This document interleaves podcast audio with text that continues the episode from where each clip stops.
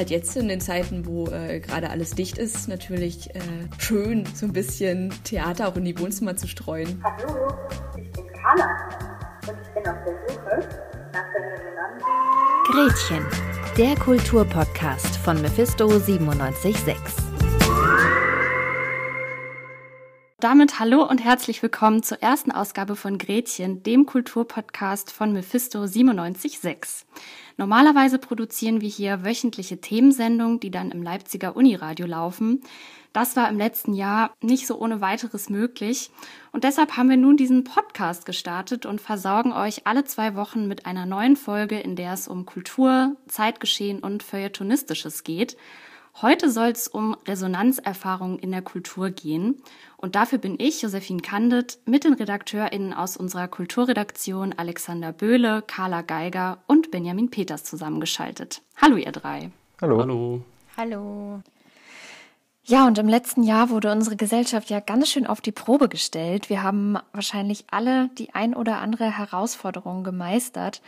Das klingt irgendwie ziemlich anstrengend und das war es ja irgendwie auch. Aber im ersten Lockdown habe ich von vielen Freundinnen und Bekannten gehört, dass sich das Ganze anfühlt, als hätte da jemand die Pause-Taste gedrückt. Und so schlimm die Umstände für viele Menschen waren, konnten andere wiederum auch ein bisschen durchatmen.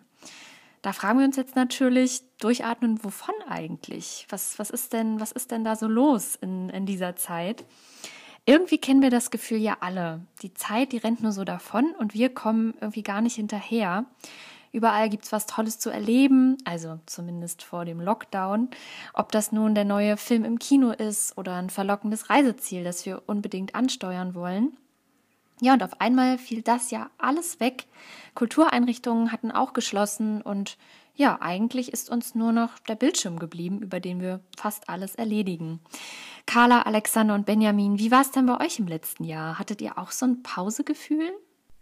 Ja, also ich würde sagen, ich hatte auf jeden Fall so ein Pausegefühl. Ich war da auch sehr dankbar drum, ähm, weil ich das Gefühl hatte, es gab so vieles, was einen sonst irgendwie so ablenkt und was man tun kann, dann rennt man mal hierhin und mal dahin und kann irgendwie überall dabei sein. Ähm, dass es für mich schon angenehm war, dann auch mal mehr zu lesen oder so einen ganz entspannten Tag mit weniger ähm, Erlebnissen zu durchleben. Benjamin, wie ist es dir so ergangen? Ja, ich denke auch, dass äh, sich da für mich auf jeden Fall ein Pausegefühl eingestellt hat. Ähm, vieles ist auf Eis gelegt worden, ob es jetzt irgendwie Sport war oder natürlich auch das Treffen und Ausgehen mit Freundinnen und so weiter.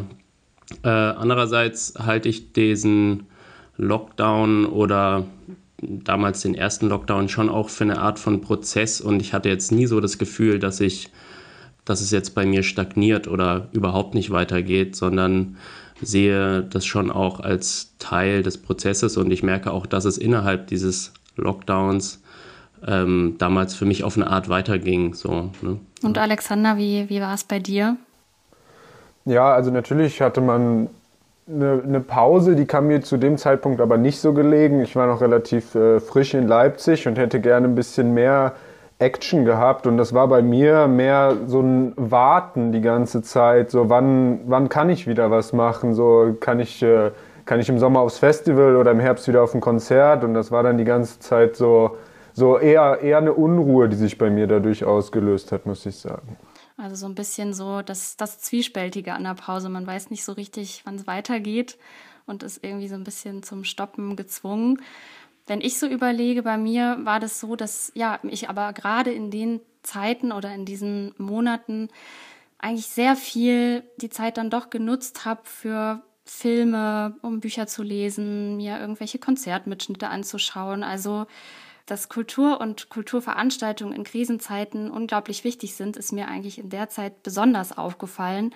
Ob nun als so ein kleiner Hoffnungsschimmer, den man dadurch wieder bekommt, einfach weil man neue Inspiration erhält, aber auch weil ja Kultur manchmal auch ein Spiegel unserer Zeit ist und dadurch gesellschaftliche Probleme aufgezeigt werden. Aber es kann ja, können ja auch Anstöße gegeben werden, wie wir unsere Umwelt äh, gestalten können. Und auch den Kulturschaffenden wurde ja so eine Art Zwangspause verordnet. Die Zeit ging trotzdem irgendwie wie im Fluge vorbei, während die Kultur da einfach erstmal zuschauen musste, sozusagen auf der Ersatzbank saß, bis es dann wieder weitergehen konnte. Und darum soll es auch in der heutigen Folge gehen. Wir haben uns die Frage gestellt, ja, immer schneller, immer entfremdeter, wie können wir denn trotzdem mit der Kultur in Verbindung bleiben? Und ähm, wir haben es jetzt vielleicht auch schon so an der einen oder anderen Stelle gehört, dass wir da so ein, so ein Ausgangsproblem festgestellt haben. Das Wort Beschleunigung ist gefallen und das ist ja erstmal so ein Konzept aus Philosophie und Soziologie. Äh, Alexander und Benjamin, ihr habt euch ein bisschen in die Sozial- und Geisteswissenschaften begeben und euch mit dem Begriff beschäftigt. Alexander, was bedeutet denn Beschleunigung? Vielleicht auch Beschleunigung in unserem Alltag. Hast du da vielleicht auch ein paar Beispiele? Ja, genau. Die soziale Beschleunigung, die hat äh, drei große Aspekte. Das ist zum einen die technische Beschleunigung, die wir alle wahrnehmen, auch innerhalb unseres Lebens, die Kommunikation, die sehr viel schneller abläuft, natürlich in den letzten 100 Jahren, aber allein schon in den letzten 10, 15 Jahren mit der, seit der Einführung des Smartphones funktioniert Kommunikation ja im Prinzip instant innerhalb von Sekunden.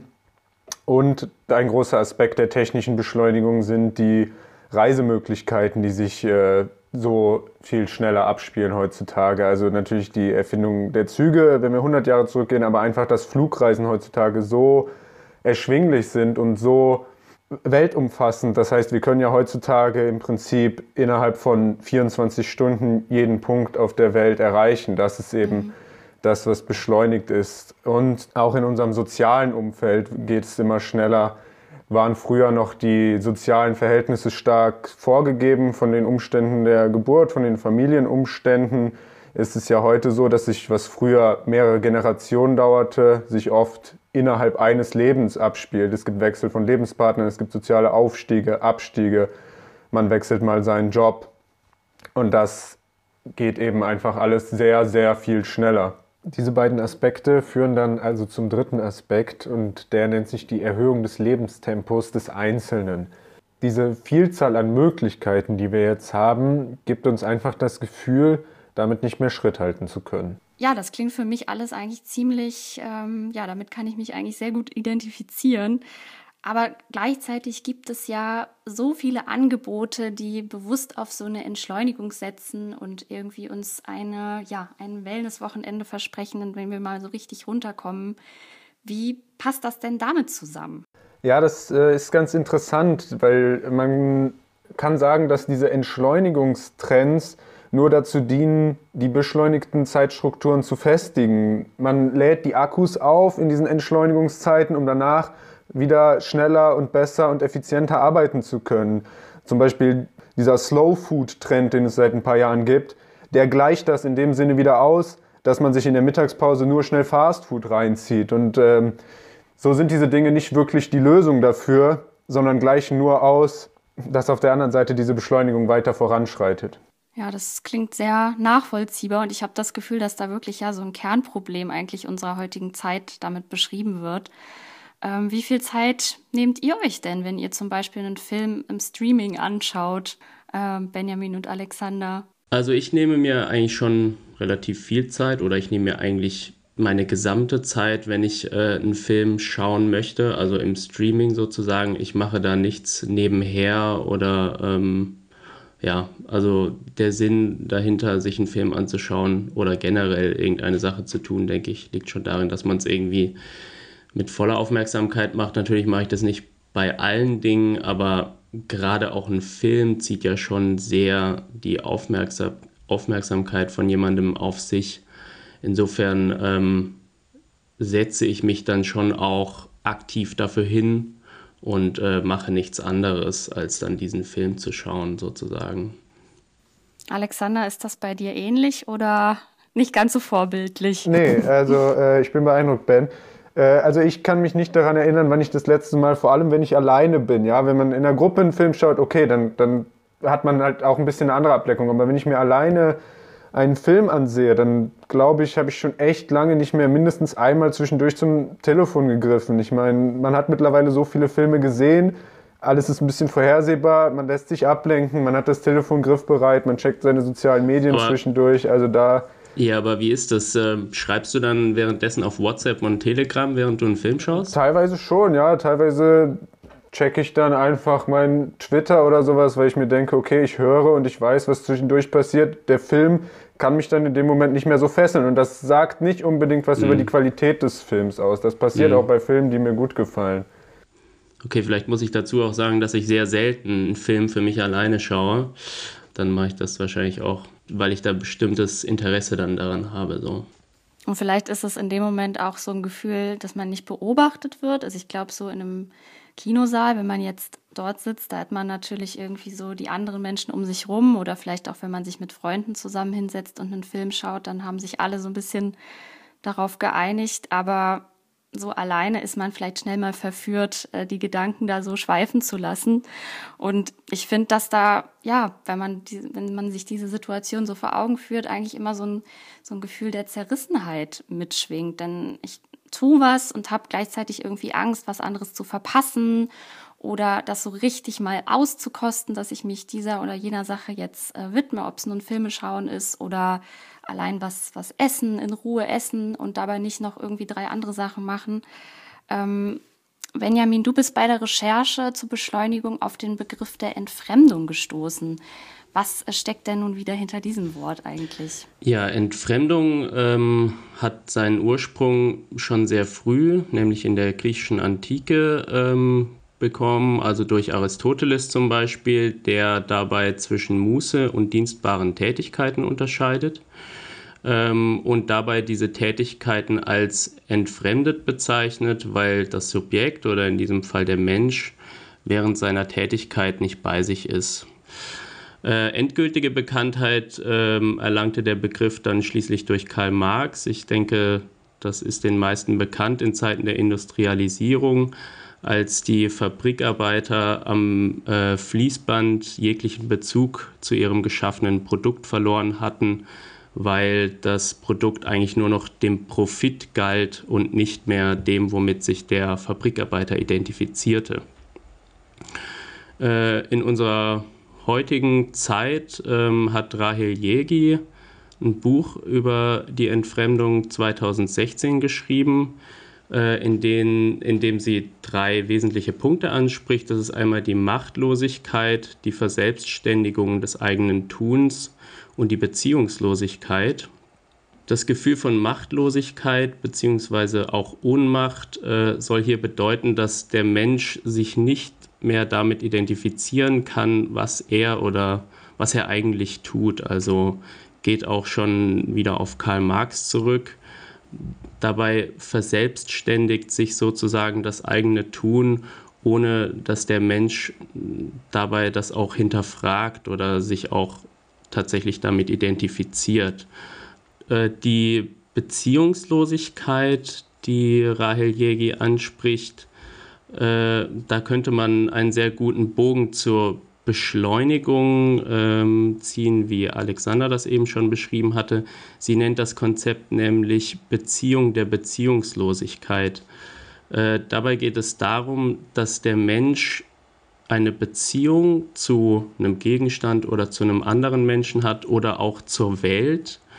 Die Beziehung kann gut oder schlecht sein und sie muss auf jeden Fall schon vorher existiert haben. Es muss eine Beziehung, wie das Konzept eben auch schon sagt, bestehen, aber man hat sich eben zu diesem äh, Gegenüber, zu der Umwelt, äh, zu dem Gegenstand, hat man sich entfremdet, weil eben eine Beziehungslosigkeit im Rahmen der Beziehung entstanden ist. Also so beschreibt Rahel Jegi da eben die Entfremdung, dass zwar eine Beziehung besteht, aber sie ist nicht wirklich greifbar, sie ist nicht wirklich definierbar. Mhm.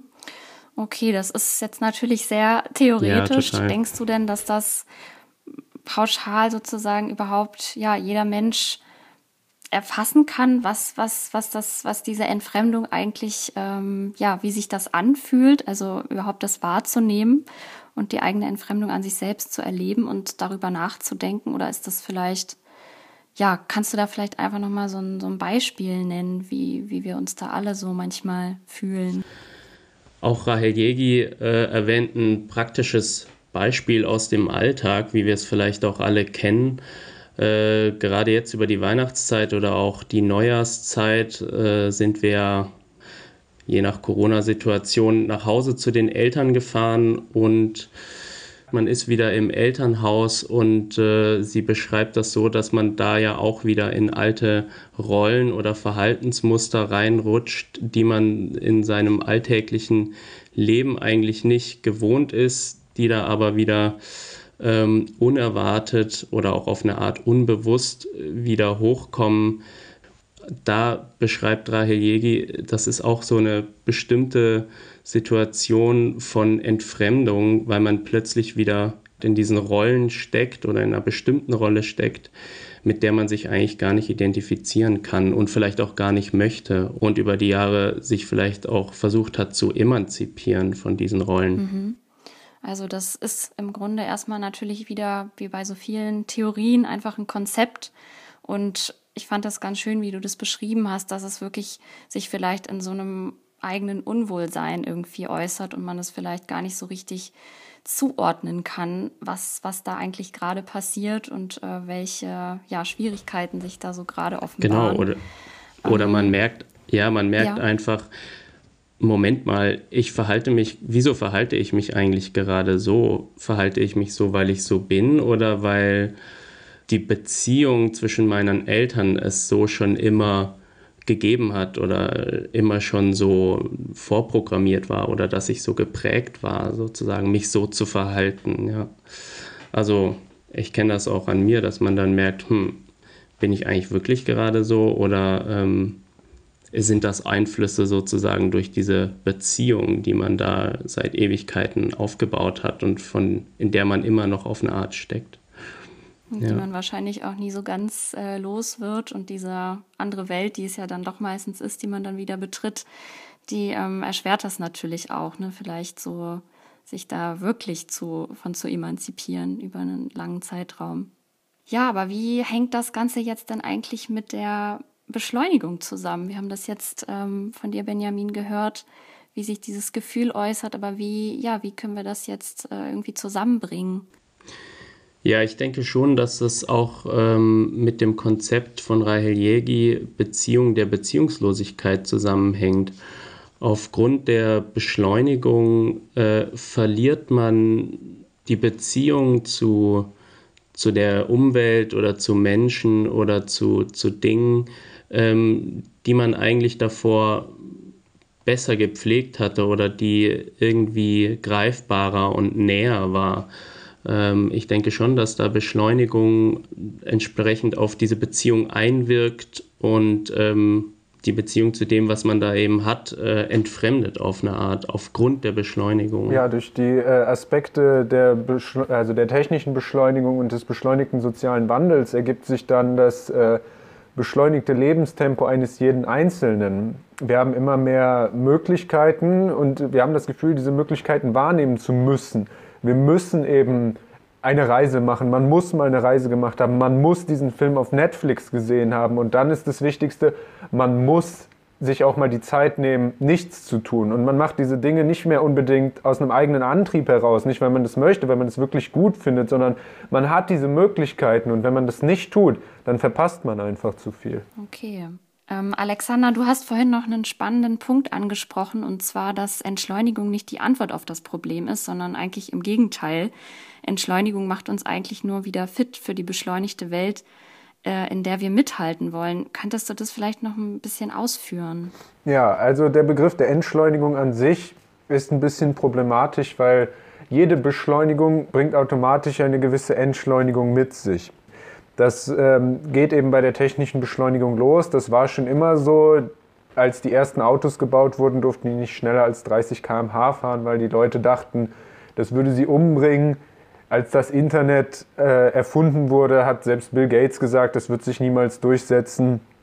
Und das sind eben diese Entschleunigungstrends oder Entschleunigungstendenzen, die jede technische Beschleunigung automatisch mit sich bringt durch die Skeptiker. Aber wir sehen ja, dass sich diese Entschleunigungstendenzen niemals durchgesetzt haben. Unsere Autos fahren schneller, das Internet ist da. Die Beschleunigung ist nicht aufzuhalten und vor allem nicht durch Entschleunigung. Okay, also wir können, glaube ich, so ganz gut äh, festhalten, dass ja unsere ganze Moderne eigentlich wirklich von dieser Beschleunigung so stark äh, geprägt und durchzogen ist und ähm, wir uns wirklich irgendwie ranhalten müssen, um bei diesem Tempo irgendwie Schritt zu halten.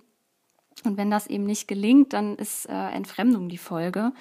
Ähm, da frage ich mich jetzt natürlich, wie wir dem irgendwie entkommen können. Also wie gelingt uns ein gutes Leben auch ohne Entfremdung? Äh, in der Soziologie gibt es da tatsächlich eine Antwort drauf. Es wird gesagt, wenn Beschleunigung das Problem ist, dann ist Resonanz vielleicht die Lösung. Wieder ein neues Wort. Ähm, was bedeutet jetzt eigentlich Resonanz. Unsere Redakteurin Wiebke Drescher hat für uns mal ein bisschen recherchiert, was es mit diesem, ja, vielleicht etwas physikalisch anmutenden Begriff so auf sich hat.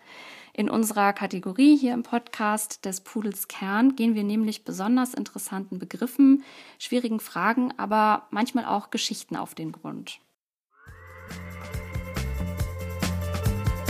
Des Pudels Kern. Widerhallen, mitschwingen oder eben Resonanz. Aber was genau bedeutet dieses Mitschwingen? Der Begriff kommt aus dem lateinischen resonare und bedeutet nachklingen. Resonanz ist also erstmal ein Begriff aus der Physik und meint das Schwingen eines Körpers, der wiederum einen anderen Körper ins Schwingen bringt. Ein bekanntes Beispiel sind zwei Stimmgabeln, die sich gegenseitig erklingen, so die Physik. Doch wie kann man Resonanz auf die Gesellschaft beziehen? Der Soziologe Hartmut Rosa hat diesen Versuch gewagt und Resonanz als Bild für seine Gesellschaftstheorie genommen.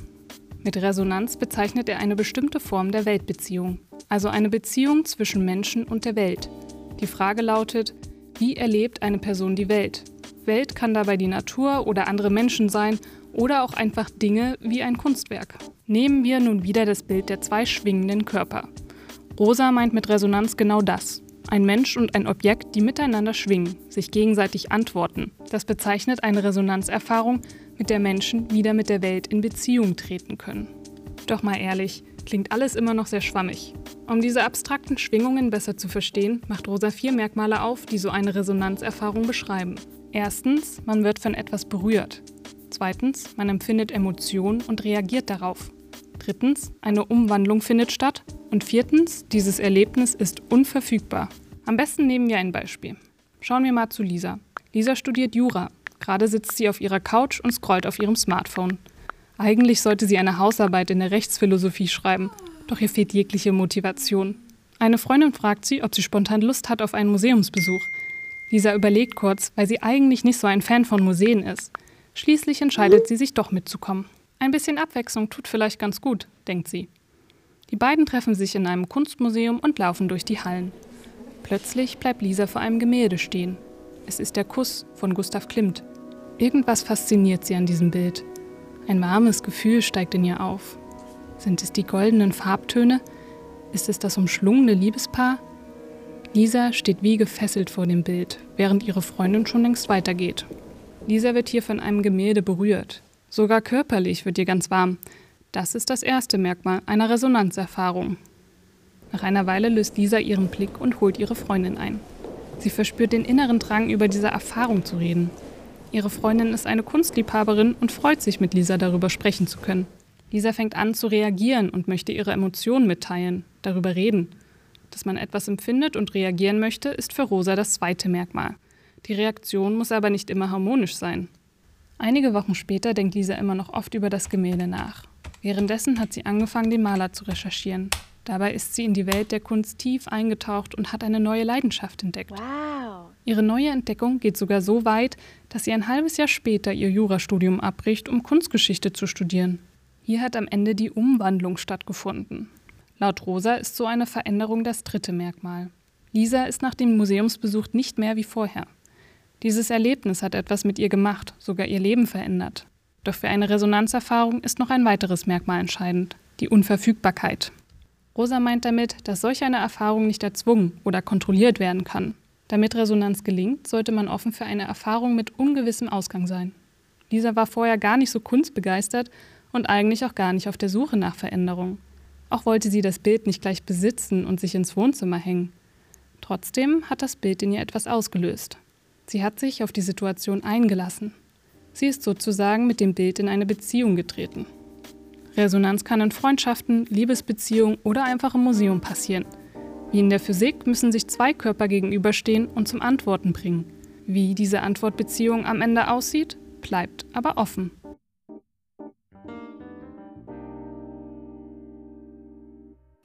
Ja, und ob eben so eine Antwort überhaupt gelingt, hängt natürlich von äußeren Umständen ab. Depressionen oder finanzielle Sorgen können sich zum Beispiel negativ auf eine Resonanzerfahrung ausüben. In der aktuellen Situation, wo Begegnungen ja hauptsächlich über Skype oder Zoom stattfinden, kann so eine Resonanzerfahrung auch beeinträchtigt werden. Wenn wir auf die geschlossenen Kultureinrichtungen blicken, fragt man sich ja auch, können wir denn überhaupt noch in Beziehung treten mit der Kultur?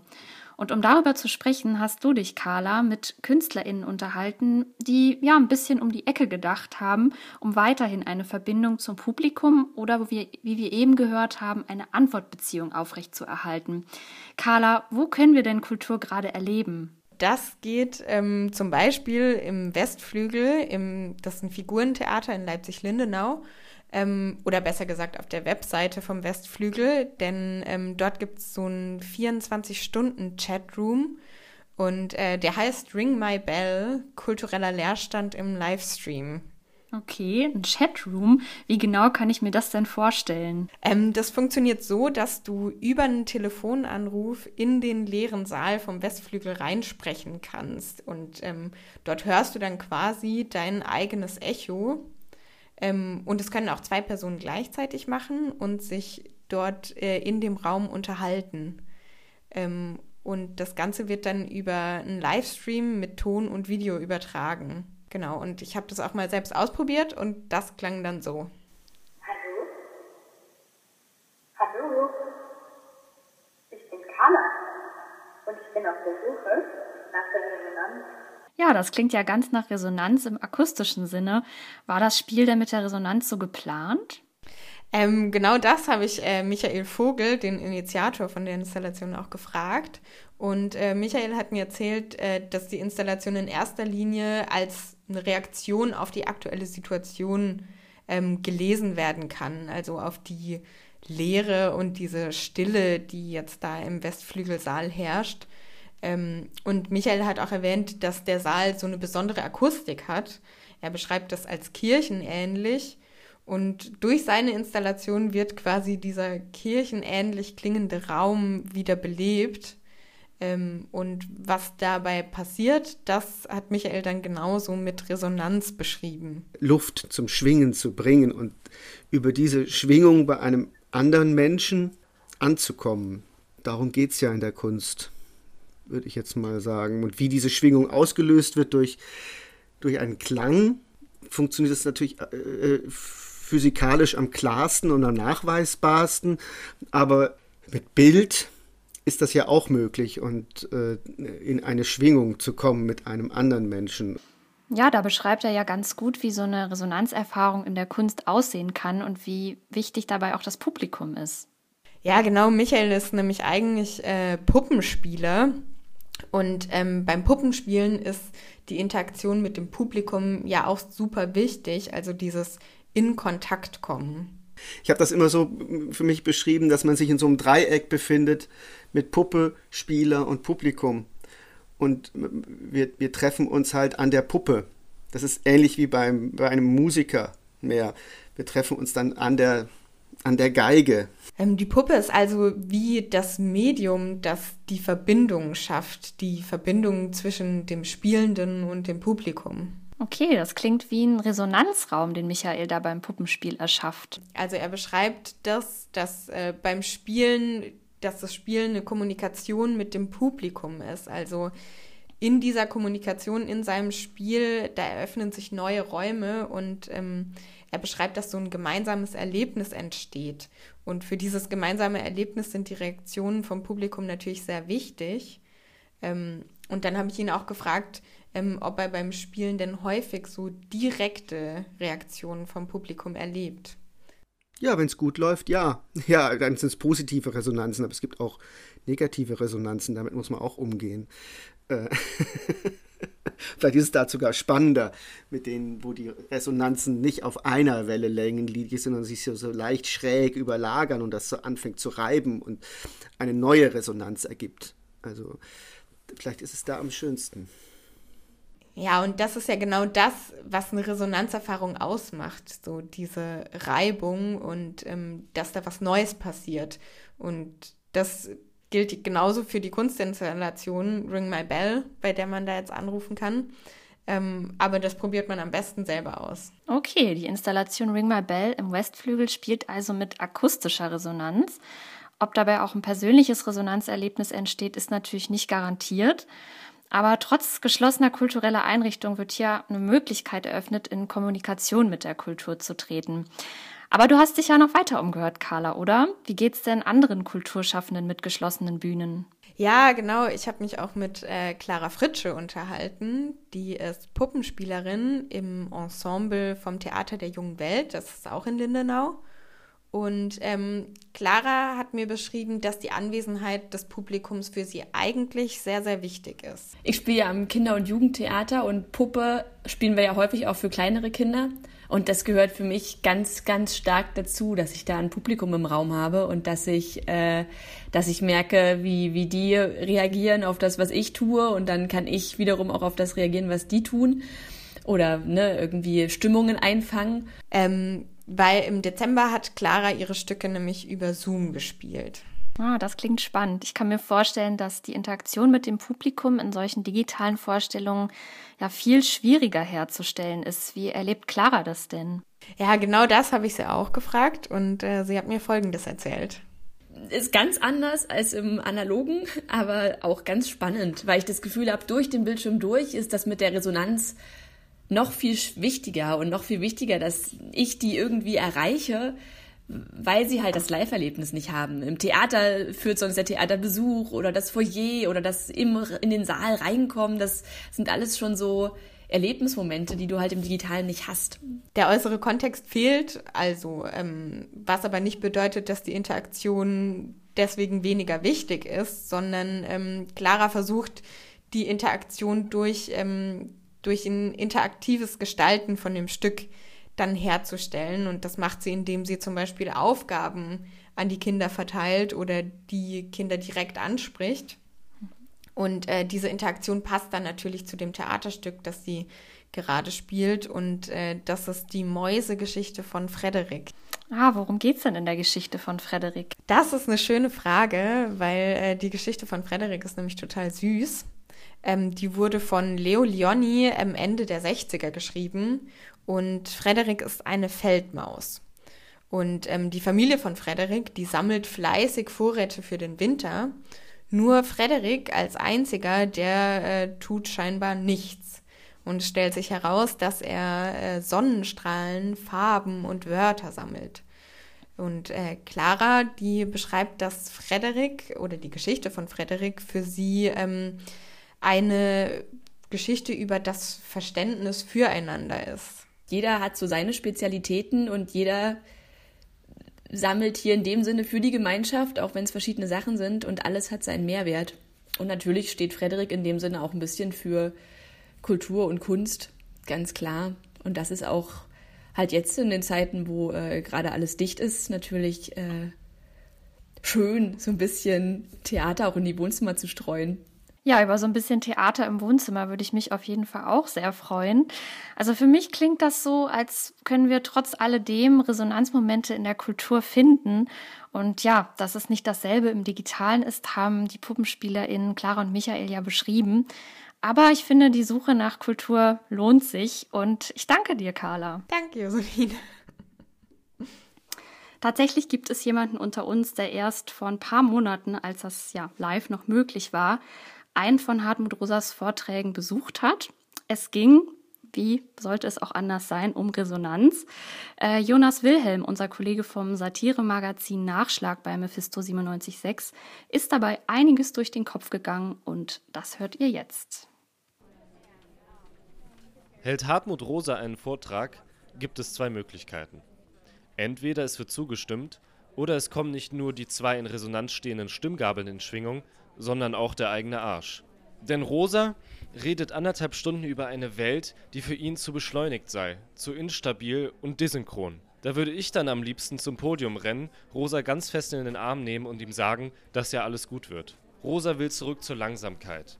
Oder wie er sagt, zur Entschleunigung. Also ich weiß ja nicht, wie es euch geht, aber wenn alte Menschen von Entschleunigung reden, denke ich an meinen Vater, der weint, weil die Printmedien aussterben. Rosa wirkt auf mich im ersten Moment also wie ein Mann, an dem das Leben vorbeigerannt zu sein scheint, und jetzt gestikuliert er hinter seinem Pult wild umher und schreit: Heda, bleibt stehen, ich komme nicht mehr mit. Je länger ich ihm aber zuhöre, desto klarer wird mir, er trifft einfach den Nerv der Zeit. Oder zumindest trifft er den Nerv des Rentners neben mir, der jetzt schon wieder schallend lacht, weil Hartmut Rosa Mobiltelefone kleine schwarze Rechtecke nennt. Ich lache jetzt nicht schallend, ist Rosa aber auch scheißegal, denn ich kaufe ja auch nicht Zehntausende seiner Bücher. Aber welche Kritik, frage ich mich jetzt, ist Rosa denn eigentlich nicht egal? Oder beschränkt sich zumindest nicht auf das laienhafte Gelaber eines eingebildeten Jünglings? Nun, Rosa erzählt ganz offen, dass er und Marxisten sich gerne an die Gurgel gehen. Marxisten hätten wohl ein Problem mit seinem Arbeitsbegriff, den der kleine Schlingel Rosa anscheinend nicht ganz ausgearbeitet habe. Na, na, na. Frau ist zum Beispiel darüber irritiert, dass das unterjochte Subjekt kapitalistischer Tyrannei doch tatsächlich die Frechheit besitzt, Freude an der Arbeit zu finden. Demgegenüber steht jetzt Rosa, der sagt, dass bei der Lohnarbeit trotz der Entfremdung die Möglichkeit der Resonanzerfahrung weiter besteht. So sieht Rosa bei einer Bildhauerin, die mit ihrem Tagewerk resoniert, kein Problem, Marxisten sehen hier aber doppelt rot. Nun ja, und wenn wir jetzt schon beim Bilderhauen sind. Rosa hat sich nämlich anscheinend ein ganz bestimmtes Menschenbild gehauen. Resonanzerfahrung ist, wie sich herausstellt, nämlich von Mensch zu Mensch unterschiedlich. Er spricht hier von tatsächlichen Qualitätsunterschieden. Am besten also erstmal sei ein Mann. Dann noch reich, weiß und entspreche physisch und psychisch der Norm. Andernfalls lauere da nämlich die Gefahr, dass die bevorstehende Resonanzerfahrung untergraben werden könnte. Ist man also eine Frau, schwarz, arm und weint gelegentlich, kann man die eigene Arbeit als Bildhauerin noch so schön finden, so richtig geiler Resonanz ist jedoch schwer beizukommen. Da wird der Hund doch in der Pfanne verrückt. Es sieht ganz so aus, als seien Resonanzerfahrungen ein Privileg ganz bestimmter Subjektpositionen. Der Rosa ganz zufällig selbst angehört. Also, ich bin ganz ehrlich, Hartmut, White Privilege, das lass mal lieber in 2020. Ja, man muss dem Konzept von Rosa nicht unbedingt zustimmen. Es gibt da natürlich auch einige Kritikpunkte, wie wir gerade von Jonas ähm, auf charmante Art und Weise zu hören bekommen haben. Wenn euch das Gespräch jetzt neugierig gemacht hat, dann haben wir auch noch ein paar Tipps in der Runde gesammelt, die sich ja mit dem Thema Resonanz beschäftigen. Ich fand zum Beispiel wirklich die ja zwei Bücher von Hartmut Rosa sehr erhellend, da einfach noch mal ein bisschen drin rumzulesen. Er schreibt das wirklich äh, doch sehr, sehr bildlich mit vielen Beispielen. Das ist einmal das erste Buch Beschleunigung, die Veränderung der Zeitstrukturen in der Moderne und dann eben das äh, Buch, was dann 2016 erschien zur Resonanz, eine Soziologie der Weltbeziehung. Das lohnt sich auf jeden Fall, da mal ein bisschen reinzuschauen. Ähm, ja, Alexander, was hast du denn da in petto? Ja, also als ich von Beschleunigung generell gehört habe, da ist mir als erstes Modern Times, moderne Zeiten von Charlie Chaplin eingefallen. Der Film wurde 1936 veröffentlicht. Und es ist ganz interessant, weil der Film ist mit Tonelementen versehen, gilt aber eigentlich als verspäteter Stummfilm. Und das ist eben das, worüber ich vorher auch gesprochen habe. Chaplin wehrte sich mit seiner Art der Entschleunigung gegen diese Beschleunigung des Tonfilms. Ähm, wie wir sehen, hat sich das aber auch nicht durchgesetzt, der Stummfilm. Für ihn ging dabei die ähm, Pantomime als Grundlage des Schauspiels verloren. Aber letztendlich konnte dieser Entschleunigungstrend auch nichts gewinnen. Heutzutage sind alle Filme mit Ton. Ja, in dem Film gibt es eben diese berühmte, ganz berühmte Szene des, des äh, Arbeiters am Fließband, dass der immer schneller arbeiten muss, immer schneller arbeiten muss und auch äh, dann während der Arbeitszeit gefüttert wird. Es wird ein Apparat entwickelt, der ihn während der Arbeitszeit füttern soll. Also dieses äh, Fast Food und äh, keine Zeit sich wirklich für andere Sachen nehmen. Das wurde auch damals schon sehr schön gezeigt. Und auch geht ihm völlig die Beziehung, also seine Arbeit besteht darin, zwei Muttern an einem äh, Metall Teil festzudrehen. Also auch dieser Aspekt der Entfremdung kommt total, ist, er, er, verliert jeglichen Bezug zu dem, was er da macht. Er steht einfach am Fließband und macht den ganzen Tag das Gleiche. Und natürlich, der Film ist sehr alt. Es ist ein bisschen albern, es ist eine überzeichnete Satire, aber ich finde, alte Charlie Chaplin-Filme sind immer noch sehenswert, gerade durch sein charmantes Spiel auch heute noch absolut empfehlenswert. Danke, ja. Ich finde auch, das kann man auf jeden Fall sehr gut unter diesen ganzen Aspekten äh, sehen, also sich den Film anschauen mit diesen ganzen Dingen, die wir heute besprochen haben, so im Hinterkopf und gleichzeitig kann man sich auch einfach ein bisschen darüber amüsieren. Benjamin und Carla, wie sieht's bei euch aus? Was habt ihr noch so für Tipps auf Lager? Ja, ich habe hier ähm, einen etwas kurz und knackigen Tipp für euch, falls ihr jetzt keine Lust habt, irgendwelche Bücher zu wälzen oder auch äh, irgendwelche längeren Filme anzuschauen. Und zwar gibt es einen kurzen Beitrag, nur zwölf Minuten lang, von Hartmut Rosa zur Pandemie. Das ist eine neue Zeiterfahrung auf Fazit Deutschlandfunk Kultur vom 23.12 also brandaktuell und ähm, eine aktuelle Einschätzung von Hartmut Rosa bezüglich der Corona-Pandemie, wie wir die Zeit in diesen Zeiten momentan erleben. Da kann ich mich direkt äh, anschließen mit meinem Tipp, ähm, weil ich gucke nämlich zurzeit total gerne ähm, die Sendung Sternstunde Philosophie, die wird produziert vom Schweizer Fernsehen SRF und ähm, die, die schließt total gut an das aktuelle Zeitgeschehen an und ähm, da werden immer spannende Persönlichkeiten eingeladen, immer mit einer bestimmten Fragestellung, einem bestimmten Thema, die auch zum Beispiel in Richtung von Entschleunigung, Beschleunigung, Entfremdung, alles Mögliche. Ähm, und in diesen Gesprächen wird eben super schön zum Denken angeregt. Ähm, ein Beispiel ist ein Gespräch mit dem Psychiater Bertrand Bicard, der ähm, auch die Welt in einem Heißluftballon umrundet hat.